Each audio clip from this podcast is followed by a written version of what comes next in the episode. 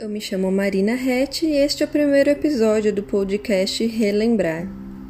Vou trazer aqui questões e respostas que vivo no meu dia a dia ao me conectar constantemente com quem eu sou.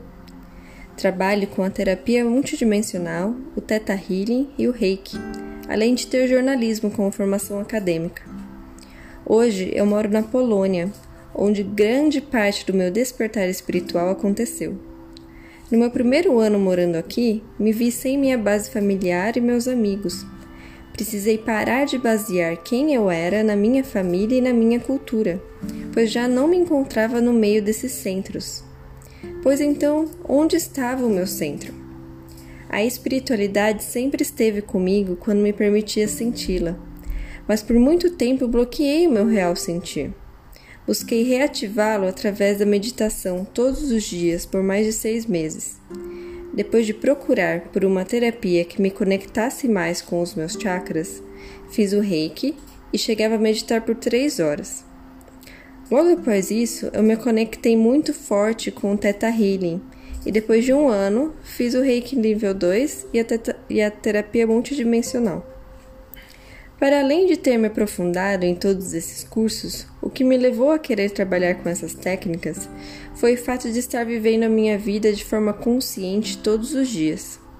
Por sempre ter me interessado pela fé e pela maneira de nos relacionarmos, foi de grande ajuda nas horas em que precisei ir muito profundamente em minhas questões.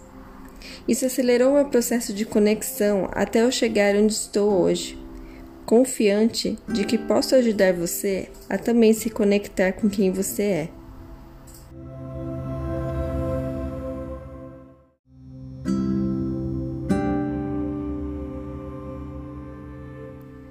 A verdade é que todos somos capazes de grandes coisas e que o que entendemos como grande às vezes nem tem todo esse tamanho. É somente a nossa dispersão do que realmente importa e a desconexão de quem realmente somos que nos faz pensar que somos incapazes de alcançar os nossos sonhos. Acredito que o primeiro passo para começarmos a sentir mais confiança em quem somos é estar aberto. Entender que não sou tão pequena quanto imagino ser e buscar respostas, pois elas aparecerão.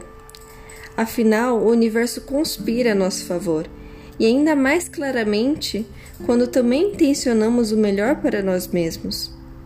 O fato de que haviam pessoas na internet e ao meu redor, como a mãe da minha amiga de infância, para dividir suas experiências no meio da espiritualidade, me fez conectar com parte da minha luz interior. Na verdade, era a luz que eu tanto procurava do lado de fora e que se encontrava comigo o tempo todo. Quando crianças, Assistimos filmes sobre mágica e sonhos, superpoderes e ajudar as pessoas.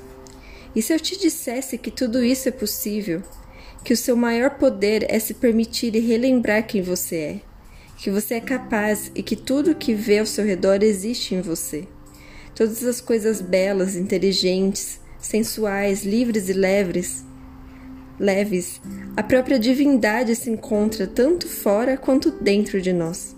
E quanto mais nos relembrarmos disso, melhor será a qualidade de nossas vidas.